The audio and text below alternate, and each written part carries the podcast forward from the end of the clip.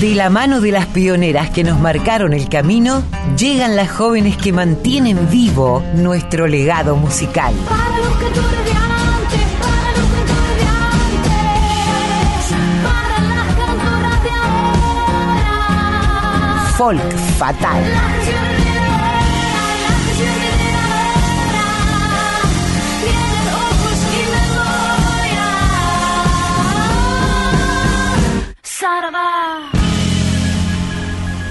Hola Mavi, bienvenida. Nos volvemos a encontrar en este momento que disfrutamos tanto, ambas, ¿no? Está bueno esto de, juntarse a hablar de la música que, que nos gusta. Hola Colo, bueno, ya sabés la felicidad que me da este espacio y como vos el programa anterior terminaste el 100 volando con Feliciano Brunelli, yo me quedé re manija y le propuse a nuestra querida eh, traductora de ideas y, gran productora Vicky Egea hablar en esta ocasión sobre las acordeonistas y bandoneonistas, no solo de Argentina, ¿eh? muchas músicas que vienen al país a estudiar estos instrumentos. Así que tenemos un programón con una musicaza que ya, va- ya vas a ver. Qué bueno, qué bueno esto que eligieron, sobre todo pensando en que siempre fue relacionado al mundo de los hombres, el bandoneón o el acordeón. Por eso me gusta que hayan puesto el ojo en, en esta beta, ¿no? Artística. ¿Y, y a qué acordeonistas aludiste? ¿A cuáles fuiste a buscar, Mavi? Bueno, primero contar que, ah, para quienes no lo sepan, bueno, yo tampoco lo sabía tan, tan profundamente, eh, no hay grandes diferencias eh, musical, digamos, estructurales entre el bandoneón y el acordeón, ¿no? El acordeón a piano o, a botones. Sol- solamente la colocación del teclado, ¿no? Y que el acordeón fue inventado en Viena en 1829 por Cyril Demian, y luego en 1837 fue eh, perfeccionado por un señor llamado Buffet, con acento en la E. En cambio, el bandoneón fue un invento del alemán Heinrich Band, por eso se llama bandoneón, quien eh, esta persona lo diseñó y patentó en 1840. Y mirando en la historia, en nuestra historia musical, eh, hubo muchas eh, rompedoras de, esquemas, de prejuicios, ¿no? Desde principio de siglo, ¿no? Estuve, estuvimos investigando a una mujer llamada Fermina Maristani, hasta ahora la única bandoneonista negra en la historia del tango. Y la llamaban obviamente la negra. Y fue también pianista, violinista, acordeonista. En esa época se, se llevaba mucho las orquestas de señoritas, ¿no? Nació en un pueblo llamado Carmen de las Flores, en la provincia de Buenos Aires. No se sabe con exactitud la fecha, pero más o menos entre 1897 y 1907. Ahí en ese lapso de tiempo nació. Ella estudió en distintos conservatorios y participó en distintas orquestas de señoritas, como decíamos antes, tocando el violín o el piano. Unos años más tarde comenzó a tocar el acordeón y después el bandoneón. Y tenía un fraseo muy particular, lograba complejas variaciones. Fue, como decíamos, la única bandoneonista de raíces afro que tuvo orquesta en los palcos del centro, ¿eh? Como decíamos, venciendo todos los prejuicios de la época. También en algún momento tocó junto a Paquita Bernardo, ¿no? que fue realmente la primera, la pionera, pionera bandoneonista profesional de la Argentina. Y como decíamos, eh, no, no tenemos audios, pero sí eh, vamos a escuchar un tango de Paquita Bernardo, ¿qué te parece, Colo? Que está grabado en vivo por la orquesta de la UNSAM. Vamos a escuchar Año 1924, si no me equivoco, ¿no? Por los datos que, que nos traía Vicky. Mirá cómo viajamos en el tiempo, Mavi. Totalmente, y decir que Paquita eh, a fines del 24 se presenta con Soñando, que obtiene el sexto premio en una elección fraudulenta, pues el único tango pedido por el público que colmaba el teatro y contra la orden de los organizadores de no repetir. Ante las quejas de Roberto Firpo, que con su orquesta ejecutaba los tangos intervinientes referentes al bis de Soñando, intervino Carlos Gardel diciendo, Maestro, el público es soberano. Hay que tener en cuenta que Paquita es la única mujer que ha dominado al taura del bandoneón.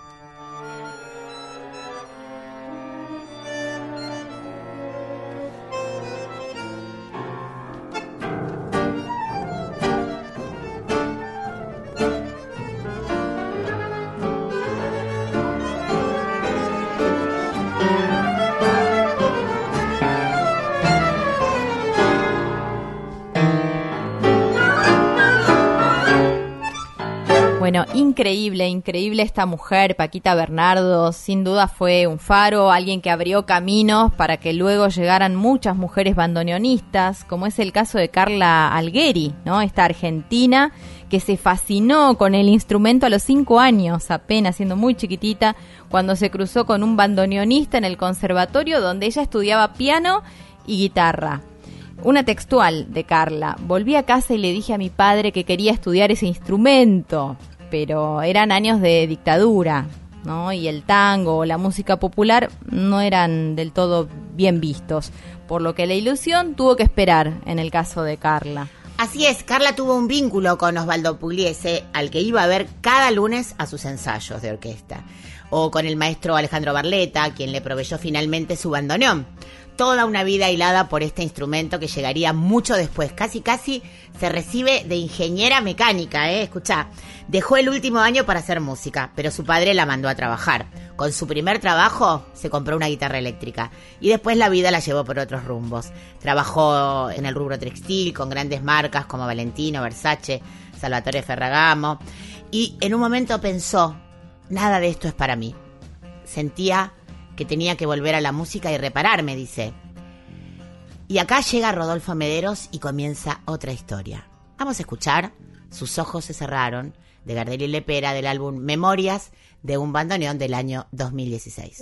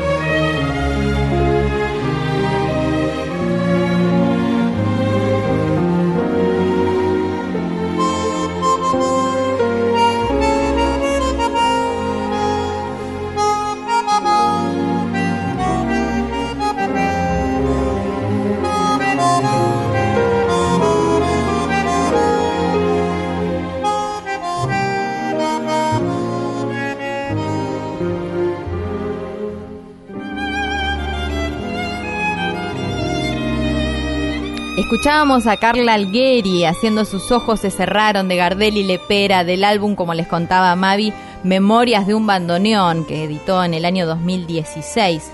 Pensemos que ella llegó a gestora y a consultora cultural de la ciudad, eh, escribió además el proyecto que se presentó ante la UNESCO para que el tango fuera declarado Patrimonio de la Humanidad e impulsó la creación del Polo Bandoneón, ahí en Puente Alsina, donde la avenida Sáenz se bifurca y se abre hacia un costado del puente. Es un centro cultural que está dedicado a la enseñanza gratuita del tango, eh, donde se aprende a tocar todos los instrumentos que forman parte de una orquesta típica.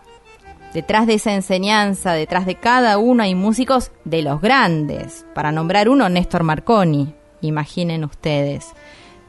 Pero bueno, en este tren de mujeres interesantes que se han jugado por un instrumento poco popular entre las damas, o por lo menos entendido así en la historia oficial, eh, hay también una gran bandoneonista paraguaya, Mavi. Así es, estamos hablando de María Isabel Vera, eh, de Paraguay, como decimos, oriunda de Capiatá. María Isabel Vera, llamada la reina del bandoneón, es una joven artista con gran éxito luego de haberse presentado en el Festival de los Fuelles de Paraguay en el año 2011. Ella dice, mi repertorio es bien folclórico. En el país no conozco otra mujer que toque el bandoneón, si bien hay varones que lo tocan y muchos digan que es muy varonil. Sin embargo, pienso que no es solo para los hombres, sino para todos. El instrumento tiene un sonido muy dulce y nosotras también somos capaces de ejecutarlo. En febrero de este año lanzó un material nuevo llamado Siempre Cantar, que está por supuesto disponible en todas las plataformas digitales. Las músicas van acompañadas con un documental en el que se muestra todo el proceso de la grabación del disco. María Isabel Vera es la bandoneonista más joven del Paraguay y la única profesora de bandoneón certificada por el Conservatorio Nacional de Música de Asunción. Vamos a escucharla eh, a María Isabel Vera en esta canción llamada Siempre Cantar.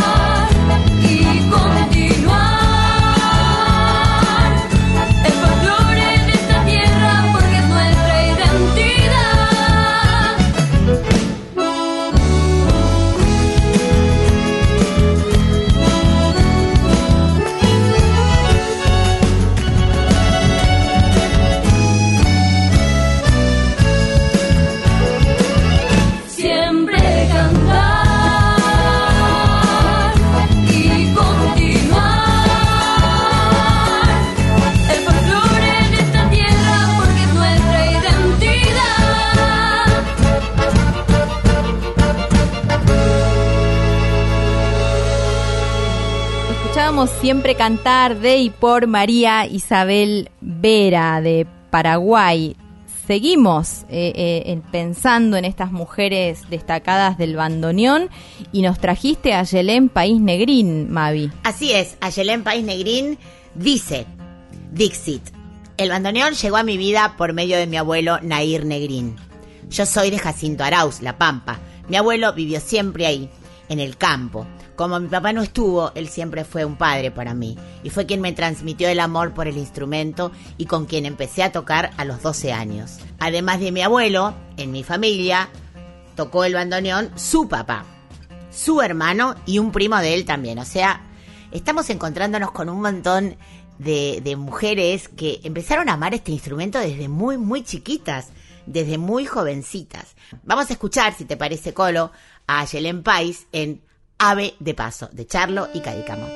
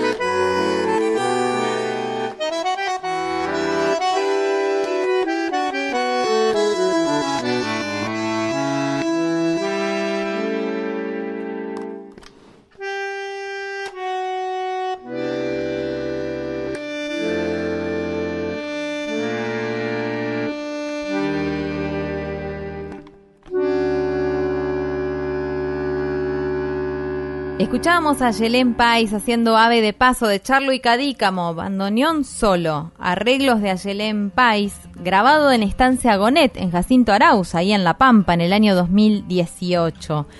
Seguimos con las mujeres jóvenes que, que son de instrumento tomar y ir al frente, como es el caso de Rocío Araujo, con quien vos estuviste conversando, Mavi. Claro que sí, Colo. Eh, estuve hablando con una querida eh, artista, música, cantora, compositora y compañera de esta casa, que es Rocío Araujo. Ella con solo 20 años es en este momento una de las referentes del bandoneón en la Argentina. Ella empezó tocando tangos cuando era muy chiquita. Nos lo cuenta en la entrevista eh, y nos cuenta también cómo deseó ese bandoneón cuando era solo una niñita. Pero, ¿qué te parece si empezamos escuchándola en esta tremenda obra suya llamada El Grito?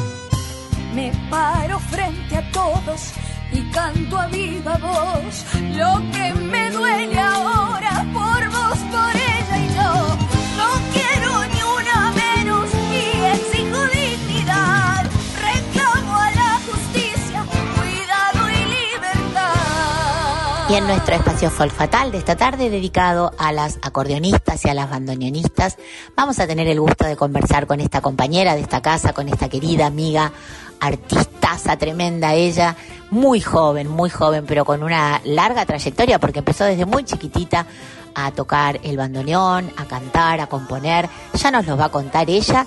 Estoy refiriéndome a la querida Rocío Araujo. ¿Cómo estás, gitana querida? Mavi Díaz te saluda desde Radio Nacional Folclórica, tu casa. Y como siempre arrancamos preguntándote en qué momento te encuentro, qué estás haciendo ahora mismo. Hola Mavi, dire querida. Bueno, qué alegría, qué alegría ser parte de, de Folk Fatal. Ahí saluda a toda la audiencia también. eh, y, qué placer ser parte de esta casa tan hermosa que es la Folclórica Nacional, eh, junto a tantos compañeros y, compañeras eh, que, laburan con tanto amor, con tanto corazón y garra, ¿no? Así que feliz y más feliz de estar acá en Folk Fatal. Mirá, me, me encontrás en este momento eh, respondiéndote muy cómoda y muy feliz estas preguntas, eh, esta entrevista, pero eh, en, lo referido a, a lo artístico, te cuento que, feliz porque se empezó a abrir de alguna manera todo el, el círculo que, se había cerrado, bueno, por, la pandemia, por el COVID, eh, y han sido eh, meses muy largos eh, de, de no salir a tocar, de no laburo, de, y esto, ¿no? Que es muy importante también, de, de no, no poder estar en contacto con los compañeros y compañeras del ambiente, que, que es algo que a uno le hace tan bien y, y lo nutre. Esto de no compartir es muy fuerte, ¿no? Eh, y feliz porque ahora eh, salen algunos viajes a, a distintas provincias, estamos craneando un nuevo video- videoclip eh, y, se vienen algunos lanzamientos también con otros artistas, canciones sueltas que se van a ir lanzando. Eh, y mirá, te tiro ahí un adelanto que eh, una de esas canciones que vamos a lanzar va a ser con el Guille Fernández. Así que estamos ahí produciendo con, con toda la garra para, para seguir siempre con, con toda la energía por este camino tan hermoso de la música. Qué hermoso escucharte, Rocío, querida, con esa energía maravillosa y luminosa que, que desparramas donde quiera que vayas. Así que estaremos atentas, atentos, atentes a todos estos lanzamientos musicales que por supuesto tendrán un, espacio en nuestra, en nuestra programación. Bueno, hoy estamos, eh, como, como ya te dije al comenzar, eh, dedicando el programa a las acordeonistas, a las bandoneonistas, no solamente de nuestro país, sino del mundo entero, ¿no? Hay muchas migrantes, muchas que han venido a la Argentina para estudiar el tango, el bandoneón.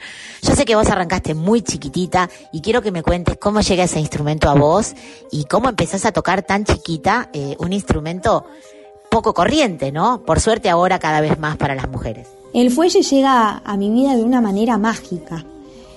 Es más, te diría que cuando yo pedí el, el, bandoneón de regalo, que fue por primera vez a mis ocho años, ni yo sabía por qué estaba pidiendo eso. Ya venía igual, en el cumple de seis había pedido un escenario, en cumple de siete un micrófono. Venía como con regalos temáticos, artísticos, pero acá sorprendí, ¿no? Y mis viejos también se quedaron porque si hay un instrumento caro eh, es el bandoneón, más allá de, de la complejidad musical, y, creo que a, ellos también se les habrá cruzado, ¿por qué un bandoneón, no? Porque no es que en casa había eh, un bandoneonista, es más, ni siquiera había músicos, sino sí cantantes, sí, sí bailarines, pero no músicos. Pero hoy, con 20 años, lo que me pongo a pensar es que mi viejo cantaba tangos, mi abuelo cantaba tango, mis bisabuelos bailaban tango, entonces creo que, ese ADN tanguero eh, lo, traigo de alguna manera en la sangre, más allá que yo hoy actualmente hago folclore, pero el, el sonido del, bandoneón tan presente en el tango, calculo que, que me habrá traspasado ahí las, fibras eh, y, esa es mi historia de, o, o, mis comienzos con este instrumento tan hermoso y tan compañero. Qué increíble, ¿no? Qué increíble que una nena de 8 años pida como regalo de Reyes un bandoneón. Bueno, y entra, llega el bandoneón a tu vida, empezás a estudiar, empezás a explorar el instrumento y poco a poco vas eh, metiéndote con esa influencia tanguera tan, tan importante. Yo te escuché en una entrevista que eh, contar que, que cantabas y tocabas tango y te acompañabas los tangos con el, con el bando y después llega el folclore. ¿Cómo te sentías, no? Cuando empezaste a recorrer el mundo artístico ya muy jovencita como empezaste, eh, siendo quizás posiblemente la única mujer en tu entorno que tocara el instrumento, ¿no? ¿Tenías referentes mujeres? ¿Habías investigado, habías conocido otras mujeres bandoneonistas que te inspiraran? Tal cual, es como decís. Yo cuando era muy piojita, eso de los nueve años, diez, eh, me acompañaba con el bandoneón tangos, cantaba y tocaba antes de, de convertirme en folclorista, pasé por el rock, pero esto tiene que ver con que en el colegio, cuando, cuando yo cantaba y tocaba tango en, el bandoneón, mis compañeros estaban escuchando a Daddy Yankee o estaban escuchando cumbia, eh, rock, pop, y yo era como la distinta, ¿no? O la rara, si se quiere. Entonces esa incomodidad de, sentirme sapo de otro pozo me llevó a, pasarme a un género musical que es hermoso también, que es el rock pop, eh, para sentirme que pertenecía a. Después eh, de, eso me pasé al, género folclórico que amo muchísimo, pero retomando en lo que decías, yo como figura principal a los nueve años eh, tenía a mi maestra, Eleonora Ferreira, que fue mi primer profe de bandoneón, eh, que la quiero muchísimo y que le mando un beso gigante. Eh, y tenía como figura a ella y a Rubén Juárez, y hasta ahí llegaba. Después, con, con el tiempo, eh, y hace ya casi tres años tuve el placer de poder encarnar eh, a Paquita Bernardo en un musical muy interesante que se hizo sobre su vida. Eh, y pude conocer lo que Paquita había forjado como una mina bandoneonista. Paquita nació en el año 1900 y lamentablemente vivió muy poco, pero ha, creado y ha formado una historia tan importante y tan valiosa para que todas las mujeres bandoneonistas conozcamos eh, que realmente, mira, se me pone la piel de gallina. Eh, viene, viene mucha magia de ahí, Mavi. Eh, la historia de Paquita es increíble y, hoy en día es mi referente máxima del bandoneón. No solo por lo musical, sino por lo que representa ella como mujer bandoneonista y, toda su historia feminista detrás, ¿no? Que es muy fuerte también. Convengamos en que si pediste un bandoneón a los ocho años como regalo, la vida te tenía que poner delante interpretar la vida de Paquita en este musical que se llamó 1919 el musical para que interpretaras como rol protagónico la vida de Paquita Bernardo, esta mujer que ha sido, como bien decís, un faro y una referente, no solamente para las bandoneonistas, sino para todas las mujeres, pensando que en esa época, en esas épocas, a comienzos del siglo XX, estas mujeres eh, rompieron con todos los moldes. Hablábamos más temprano de ella, de, Fermina Maristani, de La Negra, estas mujeres que de alguna manera eh, desafiaron los cánones de, de su época. Y viniéndonos más acá, bueno, me encanta que recuerdes a Eleonora como tu profe, también una, una querida y admirada, pionera también dentro de las mujeres músicas eh, del bandoneón en la Argentina. Bueno, y ahora me voy un poco a, a tu rol radial, porque realmente el programa que hacen, le contamos a la audiencia, Código Lunar, el programa que haces ya hace un año y medio junto a Franco Ramírez en nuestra radio, es un programa que también para mí es un faro porque ustedes los jóvenes, les jóvenes, nos van acercando todo lo nuevo que se cuece, que se cocina en esta riqueza cultural tan maravillosa que tiene nuestro país. Contame cómo, cómo te sentís haciendo radio. Hacer radio es magia, literalmente. Es más, eh, me pasa lo mismo que cuando estoy por subirme a un escenario eh, a cantar. Ese mm, temblor en el cuerpo, esa, esa sensación, escalofrío de, de adrenalina y esas ganas de salir a la cancha con toda la energía. Y acá me pasa lo mismo. Eh, de hecho, las, las, dos oportunidades que tuvimos de ir al, al piso a, grabar, a, a, hacer el programa en vivo, en la folclórica, ah, qué linda sensación. Después eh, se, vinieron las, grabaciones de, Código Lunar desde nuestras casas y es hermoso también. Eh, y este, este hecho de, comunicar desde un lugar eh, artístico creo que es muy interesante también, porque uno no es periodista. Todavía, en mi caso, pues estoy haciendo la, carrera de periodismo también, que es una carrera que amo profundamente.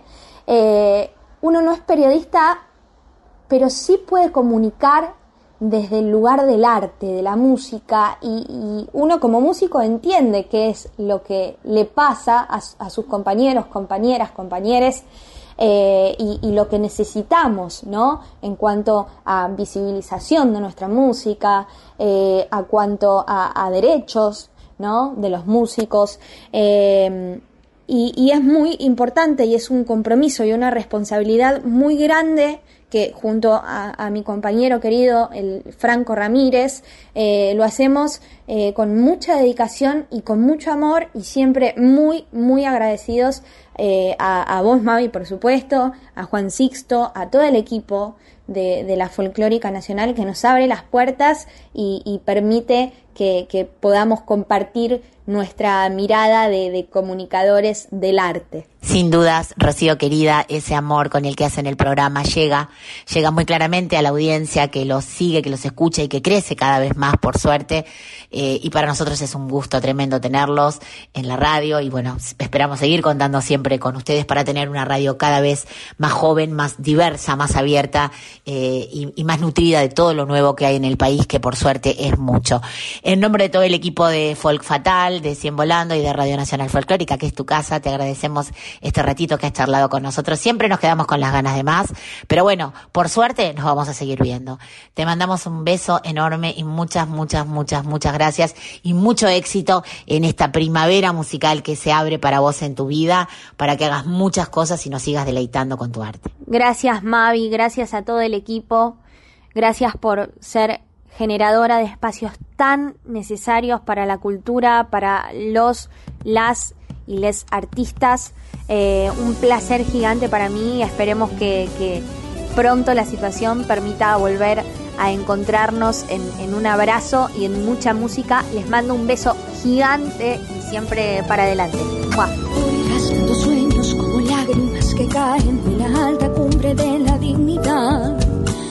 Paso que tropieza con la bronca y la impotencia de tener que andar mirando siempre atrás. Un dolor de pueblo y fe se hace sal en la niñez, esperando una razón de ser. Las manos curtidas como símbolo del pobre, la estigma que sembró la sociedad. Pena que se gana el pan que no se paga, castigo de cuidar la honestidad. Soy la piel de un pueblo que en su raza quiere ser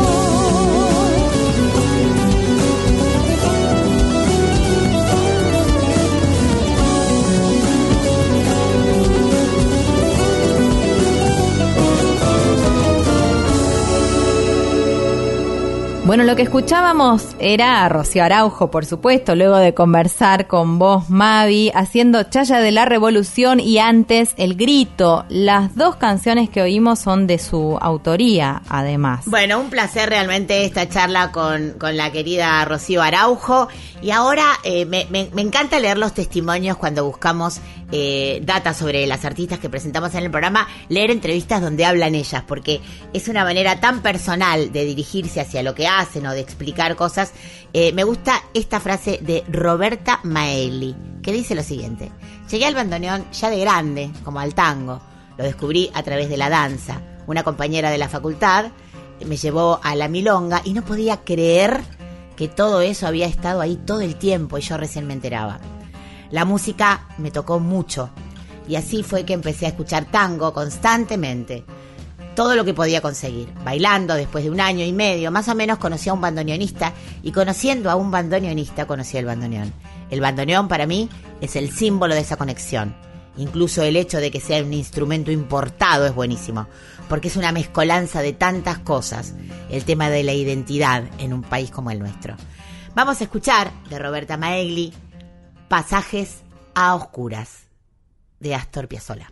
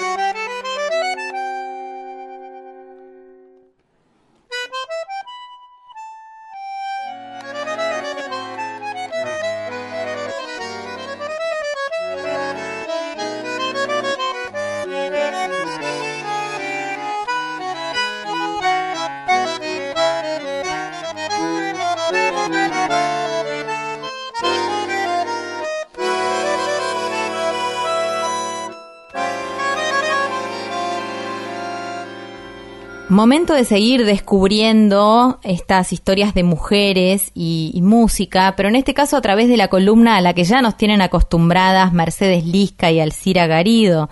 Escuchemos a las chicas a ver lo que nos cuentan. Mujeres en la cultura musical argentina, pasado y presente.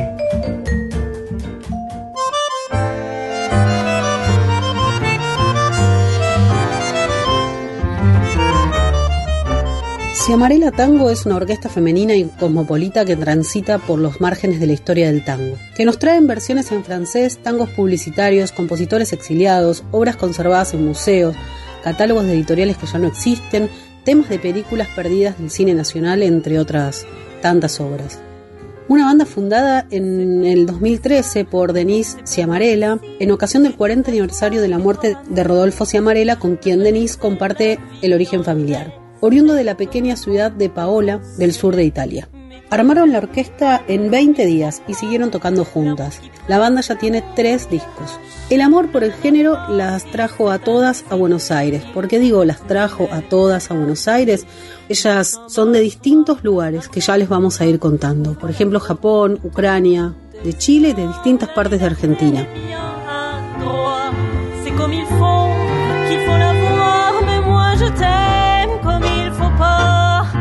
L'amour qui acquitte, l'amour qui épargne. Je n'ai même pas si c'est ainsi.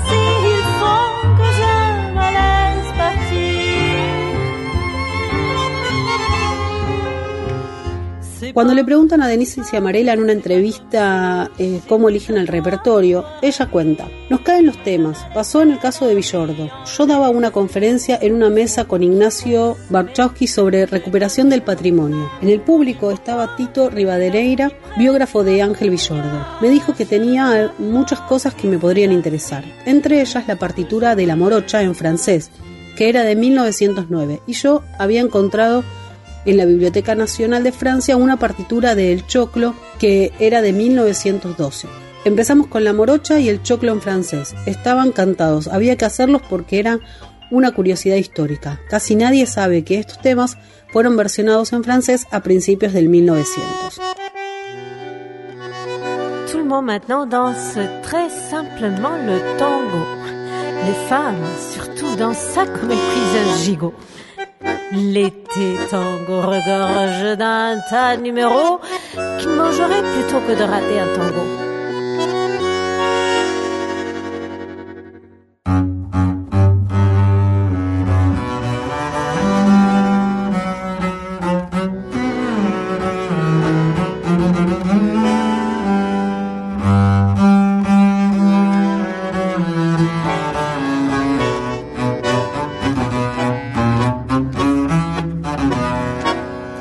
Es un conjunto formado por músicas de diversas nacionalidades y con distintas experiencias. Por ejemplo, Denise Ciamarela hace la dirección creativa, la investigación y pone la voz. Ella es de Mar del Plata, es doctora de Ciencias Físicas de la UBA. Trabaja en esa zona de la ciencia que es bien abstracta, difícil de explicar, la topología del caos. En esas convivencias de ciencia y arte, Denise toma clases de canto con Lidia Borda, a la vez trabaja en estudiar la fonación, las cuerdas vocales. Hicimos la primera medición en tres dimensiones de cómo es el aire saliendo de las cuerdas vocales. La hicimos acá en Argentina. Fue uno de mis papers más destacados. Está instalada en el país desde hace algunos años, con sus dos hijos ya adolescentes. Eh, no es casual, eh, por ejemplo, ver en su casa una pizarra blanca con palabras en otro idioma. Con mis idas y vueltas quiero que mis hijos aprendan francés, acá y allá, la ciencia y la música. Soy una privilegiada, dice, incluso eh, para las chicas de la orquesta, porque vivo de mi profesión, de ciencia, pero el músico que no tiene un sueldo si no toca, no come. La adversidad que se enfrenta como científico es menor al de la música, por lo menos en su caso. Otra integrante fundamental de esta orquesta es Cindy Archa, que hace la dirección musical, toca el bandoneón y hace los arreglos. Ella es de Santiago de Chile. Es bandoneonista, decíamos, formada por Horacio Romo, Néstor Marconi y Federico Pereiro. Desde que reside en Buenos Aires se especialista en arreglos y dirección musical, bajo la ejida de Ramiro Gallo.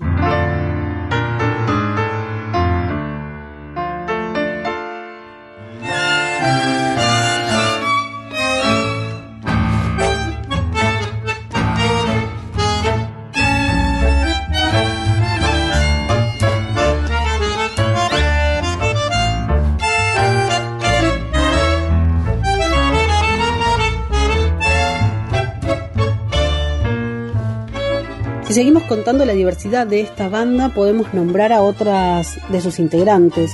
Natsuko Nishihara, también bandoneonista, ella, como se nota en su nombre, nació en Japón. Es graduada en licenciatura de trompeta.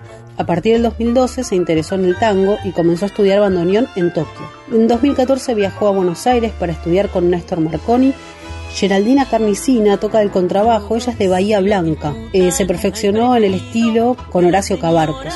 Tiene una trayectoria en diversas orquestas, en las cuales se destaca la Orquesta Académica del Teatro Colón. Yasmina Reyes eh, toca el piano, ella es de Venado Tuerto. Es compositora y arregladora, de formación académica, se mudó a Buenos Aires para nutrirse del tango en el 2011 y ganó el concurso nacional de tango Hugo del Carril. Mariana Atamas toca el violín. Ella es de Ucrania y está radicada en Buenos Aires desde 1999, con una trayectoria que incluye su participación en la Orquesta Estable del Teatro Colón y en la Orquesta del Tango de Buenos Aires. Cecilia Florencia García toca el violín, ella es de La Plata e integró, por ejemplo, la Orquesta Sinfónica Nacional y es miembro de la Orquesta del Tango de Buenos Aires. Todas las canciones que estuvimos escuchando hoy son parte del último disco de Ciamarela Tango, que es un disco dedicado completamente a Ángel Villordo. Es el mejor aperitivo que hay. Si usted toma calizay, nunca jamás perecerá.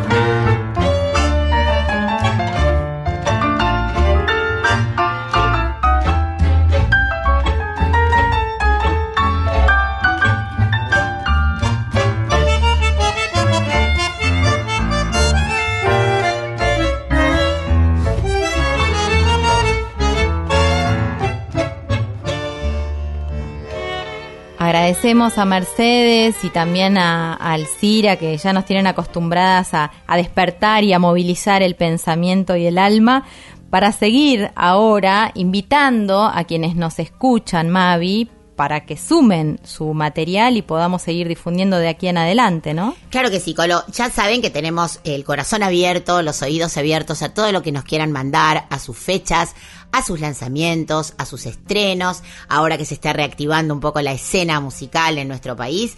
Eh, pásenos sus fechas, así las podemos compartir con nuestra audiencia en nuestra agenda. Eh, ya saben que tenemos un mail que es folkfatal.gmail.com. Y si se perdieron el programa porque justo en este momento no lo pudieron escuchar, ya saben que pueden escuchar el podcast en la página de Radio Nacional y también en Spotify. Y por supuesto seguirnos en Instagram a Cien Volando Folk, a Merino Colo, a Mavi Díaz Music y por supuesto a nuestra Radio Nacional Folclórica. Y Colo, ¿ya se, te- se nos fue el programa otra vez? Otra vez, así pasa volando, bueno, porque la pasamos bien nosotras y eso entiendo que se transmite también a, a la oyentada. Vamos a cerrar en, re- en realidad con una acordeonista, ¿no? Veníamos escuchando a mujeres que tocan el bandoneón, en este caso acordeón aparece sobre el final. Contá, ¿quién viene? Así es, bueno, una querida amiga de esta casa, una mujer también pionera en su instrumento, que ha abierto camino para muchas mujeres de su generación. Estamos hablando de Marcia Müller, que es cantante, autora, compositora. Marcia Vanina Müller, nacida en Campana, provincia de Buenos Aires, es hija de un destacado acordeonista entrerriano que se llama Alcides Müller. Así que la música siempre fue parte de su vida. Ella dio sus primeros pasos, dio sus primeras presentaciones como integrante del conjunto Inspiración y Verá.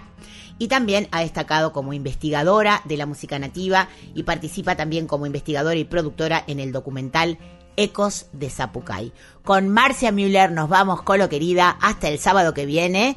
Eh, y bueno, esperando que hayan disfrutado este programa tanto como nosotras. Gracias, Mavi, placer como siempre. Abrazo enorme a la distancia, aunque cerquita también. Nos reencontramos el próximo sábado.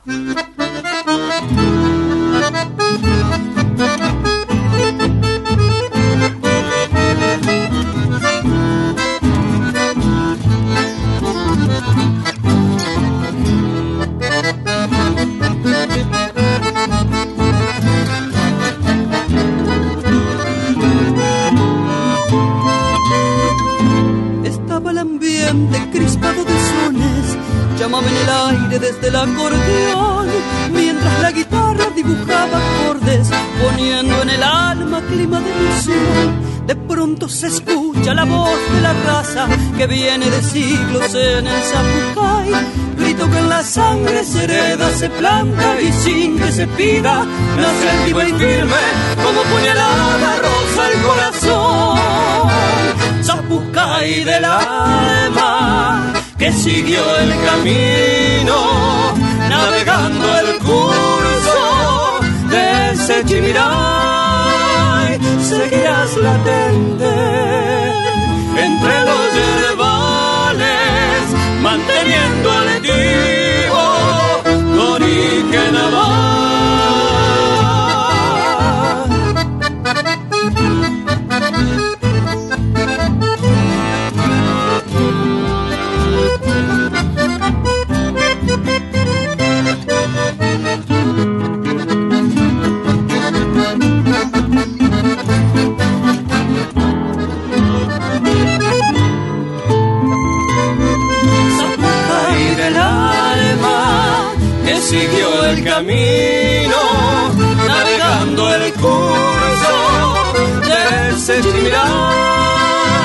Seguirás latente